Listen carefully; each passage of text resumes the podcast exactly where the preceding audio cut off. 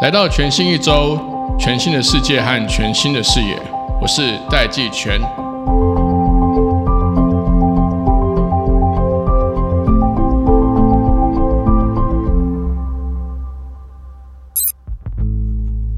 在今天这一期节目当中呢，同时邀请了两位特别来宾，来跟大家聊一聊 AI Cloud 以及 AI 现在的进展到底到哪里了。第一位特别来宾呢，我们邀请到了刘永信 Spencer，他是 CloudMile 万里云的创办人暨执行长。第二位呢，是我们的前科技部部长陈良基，他是我们台大电机工程系的名誉教授，今天还有一个新的身份呢，是 CloudMile 的万里云的顾问。CloudMile 这间公司呢，他们所提供的产业解决方案是全台第一家拿到 Google MSP 认证的云托管服务商。今天这一集，两位来宾和我们更深入的聊一下 AI 怎么样去提升我们个人、企业和国家的生产力和竞争力。在节目当中，Spencer 不仅提供了现在第一线金融、制造、纺织的实际案例，陈良基部长也更具体勾勒了 AI 产业的未来面貌。他告诉我们说，现在算力的产业正在形成中，这整个产业是很有可能成为台湾另外一个新的巨大机会。这个生态系要怎么形成呢？我们一起来听。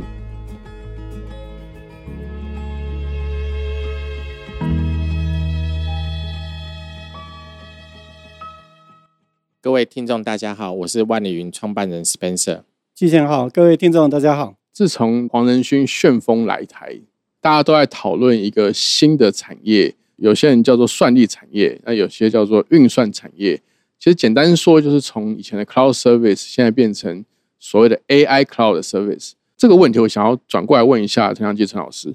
：AI 的发展，因为现在一定有很多企业在思考说，我们要怎么去使用 AI？因为目前用户的认识停留在这个 ChatGPT。但是如果说就一个企业来说，或者是说一般提供服务的这些民间的组织啦，或者是不同的行业啦，他要怎么去思考说把 AI 带到他的 business 里面？就是万变不离其宗啊！所有这些演变，不管技术，还有说我们掌握的资料，它其实演变的方式就是说，到底对我公司或者个人有没有什么帮助？对。那我觉得这一波的 AI 的改变，其实是让个人的生产力可以提升，对，就是我们可以用的新工具。可是工具它不是凭空冒出来，这工具必须要一个运算的模式。现在大家可能会了解说叫大型语言模式嘛，也就是说早期资料我有时候把它比喻说，就像有点放在仓储里面。哎，那你这个仓储以前是放在自己公司，现在慢慢可能放在一个真正广仓储。将来的时代，它是一个数据的时代，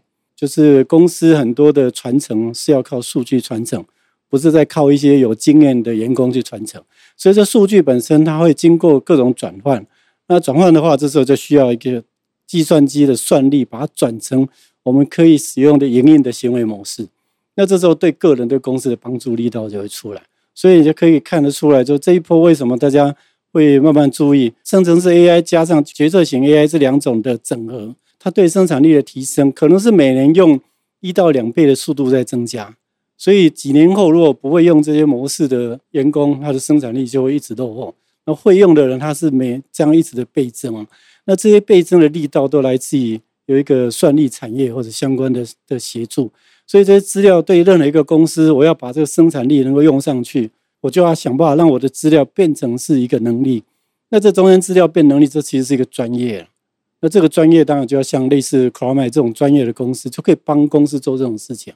所以以前大家想象说，哎，我只是找人帮我把这个我的资料做云端管理。现在其实不是这样，现在变成说我是找人提供我要的 AI 的算力给我，那我不用管这些资料怎么去管了，将来就是你资料帮我关了。可是我要的是我资料的保密性要在，资料不会随便让别的这个竞争者知道。像 ChatGPT 现在最大的困难就是你跟他讲的时候，你所有的 information 会被他拉进去他的 database。前奥特曼不是对外讲说他们。宣称说你用了以后，他会把资料杀掉嘛？我是不相信的。对，但基本上还是给他，而且这种数位的足迹是不太容易，没错，对，掉的，所以这个是有风险。所以那时候克拉玛在做这些事情，我就觉得说，哎，这个对当年我在推 AI，其实看的就是这类的新产业要起来。所以那时候也是因为这样的机缘，就说那个克拉玛在这个新创的过程里面比较需要协助的时候，如果我可以帮上忙，我可以就这个观念能够协助，让这样的产业在台湾能够尽早的落地。那当然也相对鼓励更多的产业，就是现在当你要用 AI 这种算力的时候，你不用害怕，你就找这些专业来帮你忙就好了。那这个时候你就相当于说你你要网络，你不用自己再建一个网络的这个特殊的机房，你就找中华电或者台湾大哥大帮你架好就好。所以这个是专业归专业，但是你专心在你的弄好，那这时候你的生产力就可以上来。嗯，老师讲这个事情，我是很有感。我的确很明显的感觉到 GPT Four 就是它生成出来的东西是比 Chat GPT 要精确的。我去做资料设备跟验证还是需要验证，可是至少我在初期的资料整理的过程里面，我觉得它节省了百分之九十的时间呢。那接下来我当然对企业的这个生产力提升，我想要请教 Spencer，就是说。你的客户一定会告诉你说：“诶，那如果他们要导入 AI，他们要怎么做？或者是说，他们现在可能是传统的工厂，甚至不同的这个行业，他们在跟你们合作的时候是怎么样？我举例好了，譬如说我有一个朋友，他在台中，他们的公司的产品是做钢珠的，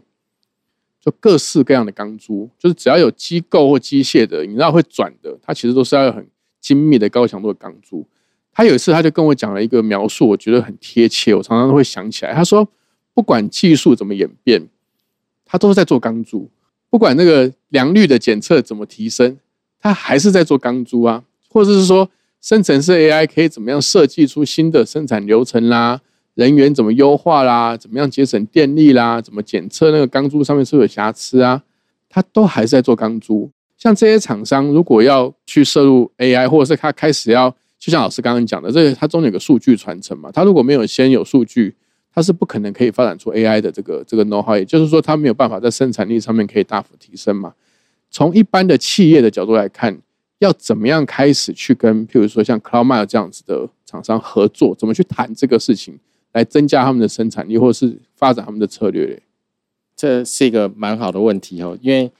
特别刚刚提到这种生成式 AI 这个题目呢，未来呢其实会有越来越多的 AI 的应用，对，所以未来的世界。在 build 这个 model 呢，可能它会越来越快，越来越便宜，而且会越来越好。那从刚刚提到的说，一般的传统企业，我们通常会建议到第一件事情是，一定要先把这个数据平台要建起来，因为你的钢珠可能可以用透过 AI 去帮你做成本的减少，或是让你工作更有效率，增加你的营收。所以通常有关于这种在整个生产过程中，不管是成功或失败的最后生产的结果，这些数据如果能够保存起来，那我们通常会建议建立一个公司内部 data 的平台。那这个平台之后，我们再看，如果比如说是做瑕疵的辨识，而取代人工的辨识，那这就是会是一个很好，因为它可以减少你的成本，就变成成本的减项。那你就可以透过 AI 去增加你的整个产线的良率。所以是不是说，朋友们是可以协助客户去？透过数据去建立他们自己 domain know how 的模型。对，没错，就是我觉得未来的这种 AI 的应用，在企业有个很重要的决胜点，就是在它的数据库是不是够完整，而且是有被有效、有被整理过的一些资料。那你这些从这资料去，你可以去做一个更可能是更便宜又更好，然后又更快速的 model，领先你同业其他的。竞争对手，当然这中间还是数据还是要 leverage 一件事情。刚才陈老师讲的算力，因为在许多的 data，它就要经过 computing 运算之后，才会有一个 model 去协助它的这个核心的这种业务。老师你说，其实那个例子其实非常好，就是台湾我那时候在推 AI，看到很多产业就是这中间有些隔阂嘛，跟它的本业核心事业有点差太远了。对，那我所以我刚刚特别讲说，万变不离其宗，就是他还是卖钢珠，这没有问题。那但是你现在要有新的能力的时候，我觉得比较简单，就是说你就找类似 c o m m a n 这种公司去谈一下。那开始公司可能没有完全没有资料库，其实这些东西你都不用担心，因为那是专业的事情。你只要跟他们谈好，说我想要什么，专注自己的核心能力。那这新工具就是为我所用，而不是说我要去改然后配合它。另外还有一块就是说，其实大家应该想的就是我们讲的资料，现在其实很多的制造的机台或者相关的都是。机器产生的资料，所以将来这些所谓的资料，它其实是 machine generate，就机器产生的，或者我们讲物联网产生的也可以，就很多的的这些先进 device 会在我们身边，它就可以帮我们把所有环境面的东西把它收集，甚至你操作面的东西，所以它才会让我们这个整个科技的导入以后，让你公司在做生产的效能可以提升。它不见得是你要用很多人，或者说很多人去建这个东西。所以刚刚特别强调说，啊，产业还是专注自己的核心力，但是你可以早一点跟这方面提供服务的公司去连接，这时候你就可以开始用这些能力了。所以不用等到说啊，一定自己要建很多资料库才有办法做。其实这些这些都是专业就过了。那我我在上次演讲我也特别提说，现在将来真正比较热门的工作，可能是我们要有 AI 的美容师。就是帮你做资料美容嘛，哈，很多资料可能是不能用了，可是你就是美容一下，就这个可以贴近公司的使用。然后你可能要一些个这个 AI 的引采师，那将来资料你要在随时随地都可以去控制或者去看，所以上云这个是绝对必要。那还有一块就是刚刚之前提到说，我们在用那个 ChatGPT 或者生成式 AI 的时候，大家都要给不同的这些指令嘛，对不对？我就说这样 AI 咏唱师，所以其实几个新的。工作必须加进来，那这个不需要公司自己聘这个人，你就找这种专业的 AI 的服务公司，他自然就会把你这边照顾的好好的。那你就专注在本业，这样才是台湾的各行各业可以提升的一个最好的时机啊！那这全世界都刚开始而已，这看起来就会创造出很多新的工作啊！现在整个 AI 的发展，除了对于个人生产力或竞争力的提升之外，企业当然也可以增加，不管是成本效率啦、生产力啦，甚至它的营运效能啦。其实 a m a 有好多好的 case，我觉得这说不定 Spencer 可以分享几个蛮蛮有名的 case 或者成功的案例给大家知道。哇，Spencer 顾问都 Q 你了。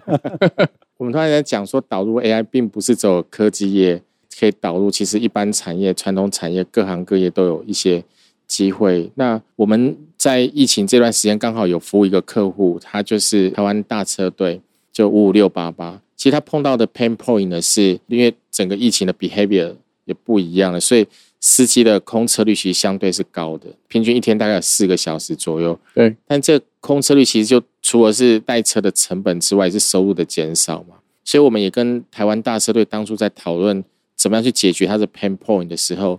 那我们就是透过它的一些数据，它过去的这种乘客的一些历史数据呢，做个 demand forecast。如果能够去预测未来的 forecast 十五分钟叫车热点在哪里，那可以大幅降低司机的待车率，然后同时增加 pick up rate，也增加乘客的满意度了。那这个案子呢，其实我们也就透过 AI 的演算法做一个 demand forecast 十五分钟的一个叫车热点，那准确度有超过九十六 percent。这是我们的其中一个案例，是大家不要觉得 AI 是科技业人的事情，不是，是各行各业都可以去做到的事情。所以这个是我们可以看，在一个运输交通的一个所谓的可能算是传统产业吧，但是事实上，它透过数据和 AI 的这种的算力，那能够去帮它解决一个痛点。像这个是比较偏民生消费服务的产业案例嘛，在制造或工厂的部分，有没有什么实际案例也可以跟听众们分享我们过去有协助一个企业，它是个电子产品，那它其实做类似像面板这样子的一个公司。他们过去做这种瑕疵检视呢，是透过人，比如说有没有这种 hard pixel、dead pixel，有没有亮点、坏点。那其实蛮耗人力的，而且有可能也会看错。但我们也透过 AI 的算法，把过去这种 fail 的资料和成功的这种物品的出来，我们协助他们把这些资料给整理之后，然后去帮他去做这种瑕疵的辨识。那这是我们在这种制造业的一个经历啦，就是说有包括做这种瑕疵品的检视。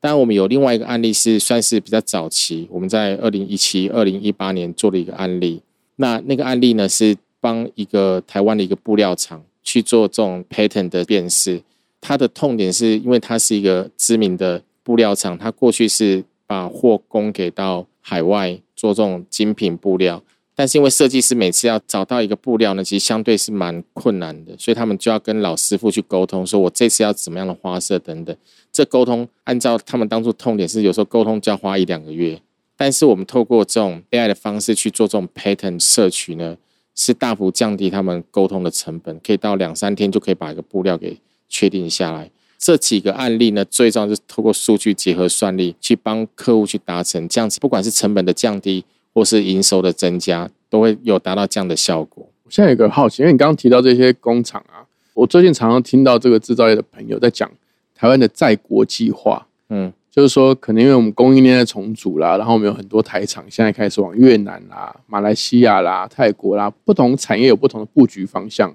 这些跨国的生产基地或工厂，它的数据整合，或者是它甚至有一些工厂是无人工厂，它的管理是，它是每一个市场要找一个 local 的 cloud service 的厂商呢，还是最好是有同一个厂商来去服务他们不同的工厂，会比较有效能。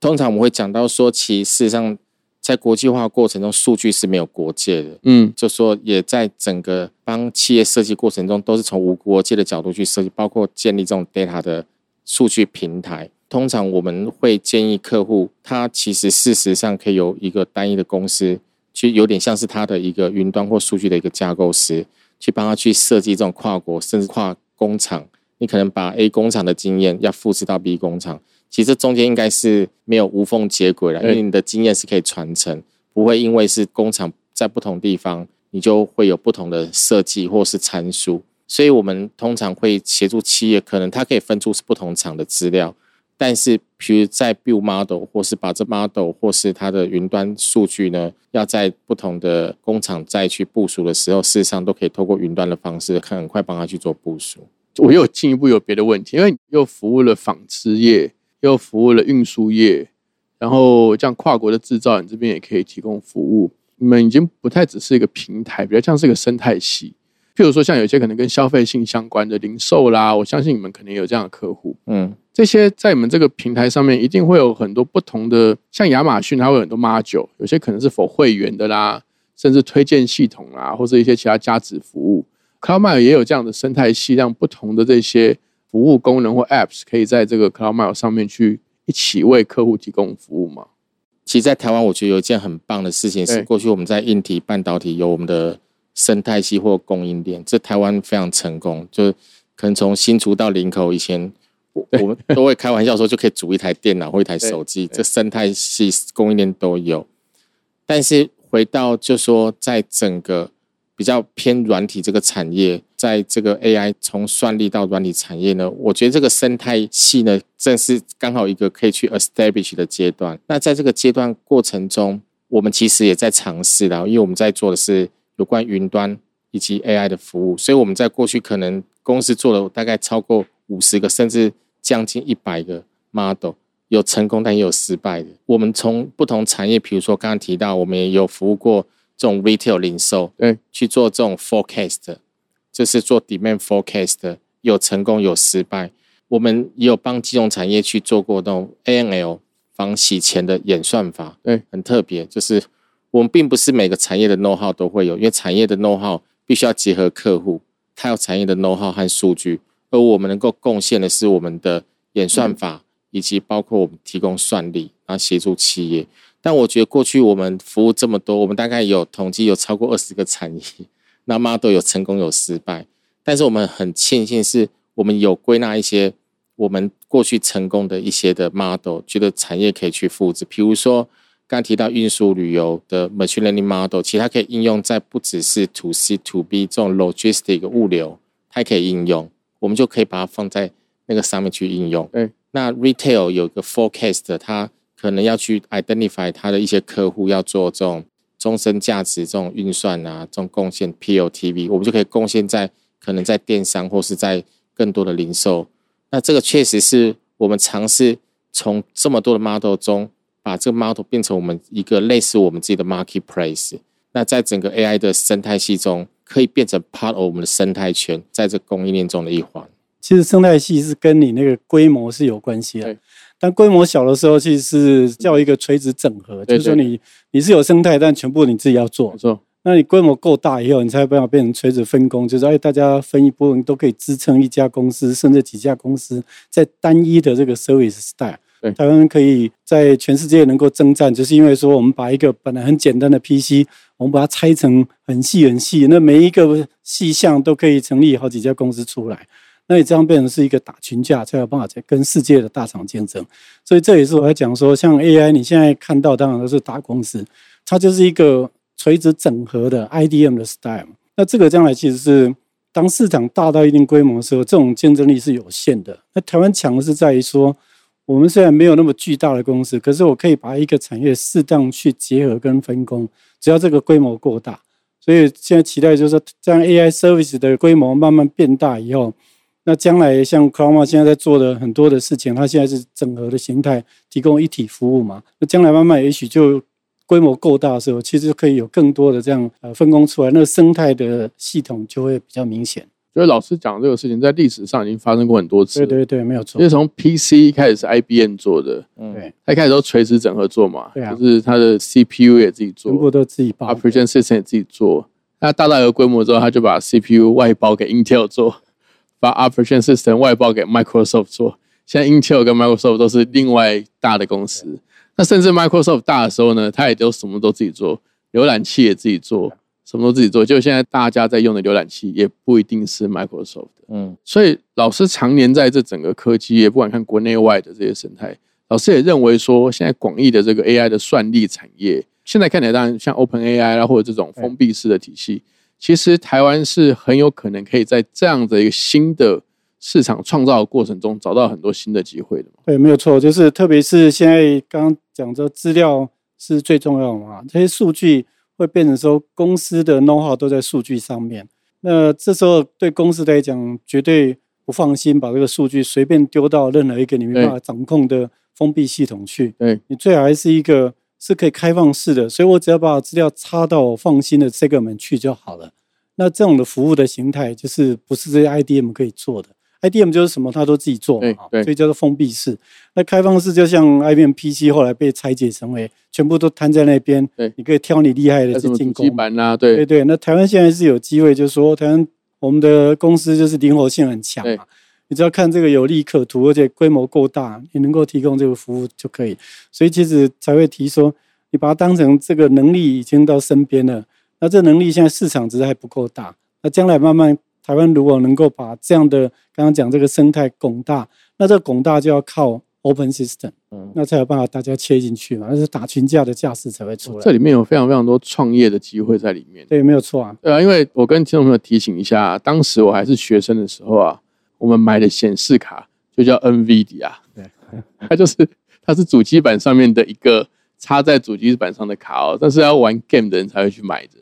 但是现在 NVIDIA 已经完全不可同日而语有时。候叫 graphic card 就绘图的哎，对对对对对对。但我我有一个部分，我刚刚老师听到这个就是 machine to machine 的这个 data 的传输，因为老师在政府部门服务过，就是 AI 这个大的浪潮来，不是只有民间企业才需要啊。那政府部门要怎么样去思考他们要使用什么样的云端服务，或者是怎么样去开始去呃拟定或讨论自己的 AI 策略呢？这是没有错了，就是政府的决策是方向是有啊，就是之前一直关心的很多年轻人也关心的数发部的成立嘛，哈，数发部成立本来就是为了迎接这个数位时代的来临，但是就是说，刚 Spencer 也特别提到，将来云端或者 AI 它应该是变成一个环境位的基础建设，所以它是一个 infrastructure，将来在这里，不管你是工作或者只是做某些事情，就是要有这个环境。而这环境面就牵涉很多的，不管是法规或者资料的互通，你刚刚提到，或者资料库到底放在哪里，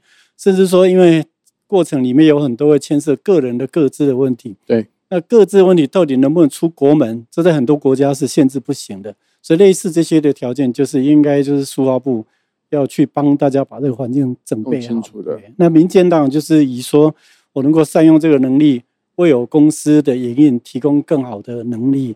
所以有才会一直讲说，将来这个是一个新兴产业的机会，而不只是说一个新的趋势。有一些新的公司会逐步能够提供这种服务。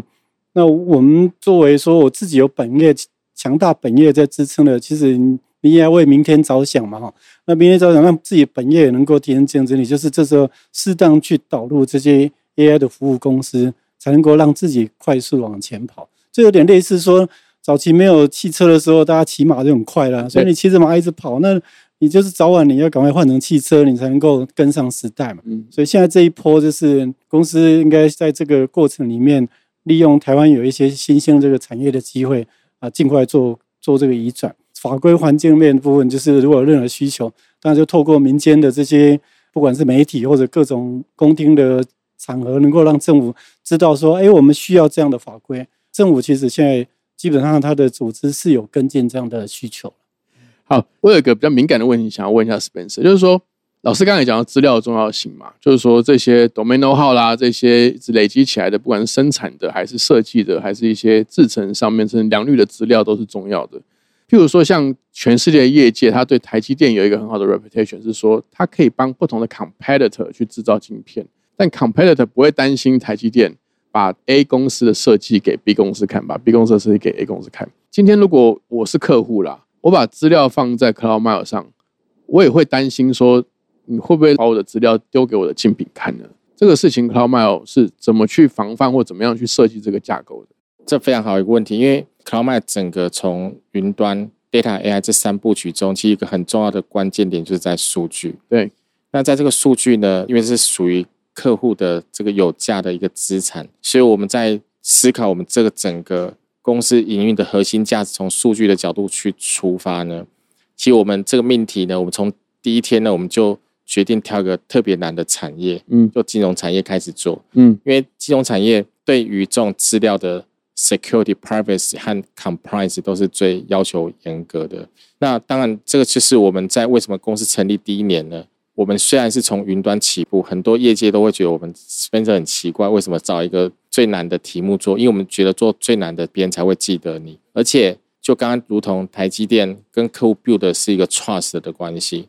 我们也是跟我们的客户在沟通这个部分。当如果我们金融产业的客户，我们可以服务，我们可以满足他们的需求的时候，因为我们既不 own 客户 data 的 data 是属于客户的，我们是协助客户处理资料。这是我们的一个很重要的中心思想了。从数据出发，跟客户建立这个信任的关系。所以，当然有很多技术层面如何去处理嘛，去 manage，还有包括 process，还有包括为什么我们后来不管是在公司的 security process 或是 NSP 的资格上面，我们从这角度去出发，其实都是在跟客户沟通。一个是。他可以很放心把这个 process 的资料处理的部分交给我们，去创造它的核心价值。所以你的策略就是先挑对于信任度最敏感的金融业，挑最难的，对不对？对。你知道这个是王永庆的策略吗？王永庆以前说，他说你要解决问题啊，你要挑那种解决完之后呢，变成别人进入障碍的问题去解决。嗯，值得去克服的问题才值得去克服。简单讲就是这样。刚有提到一个。MSP 可不可以跟我们再解释一下？因为我手上的资料看到，CloudMile 是台湾就是第一个拿到 Google Cloud MSP 认证的云端的托管服务商。它这样子的一个认证是代表什么样的含义？呃，这个认证，我想基本上 Google 是一个非常技术导向的公司哦，它的平台也是比较拥抱 Open。那在拥抱 Open，其实也就是说，你会要花比较多的时间和心力下去 manage 你的这种云端平台。所以，我们在这个获得认证，其实它有几个很重要的 criteria。第一个是你的技术能力，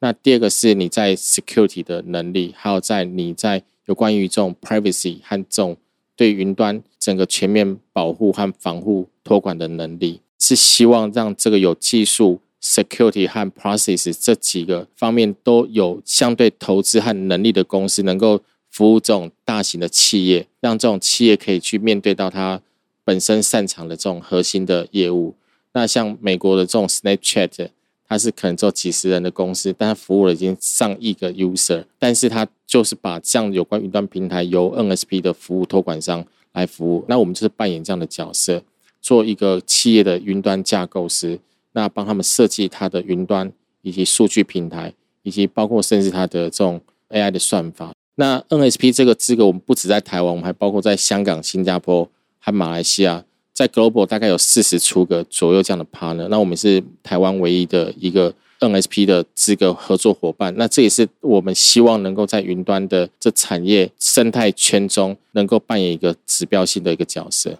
好。其实啊，我认为就像刚刚这个陈良基部长陈老师说的，就是现在这个 AI 的时代，不管是增加个人的竞争力、生产力，企业的，还有国家政府的，都是非常重要的一个时刻。那也非常谢谢 Spencer 来跟大家分享这么多实际的案例。我们谢谢陈老师，也谢谢 Spencer，谢谢大家，谢谢，谢谢，谢谢。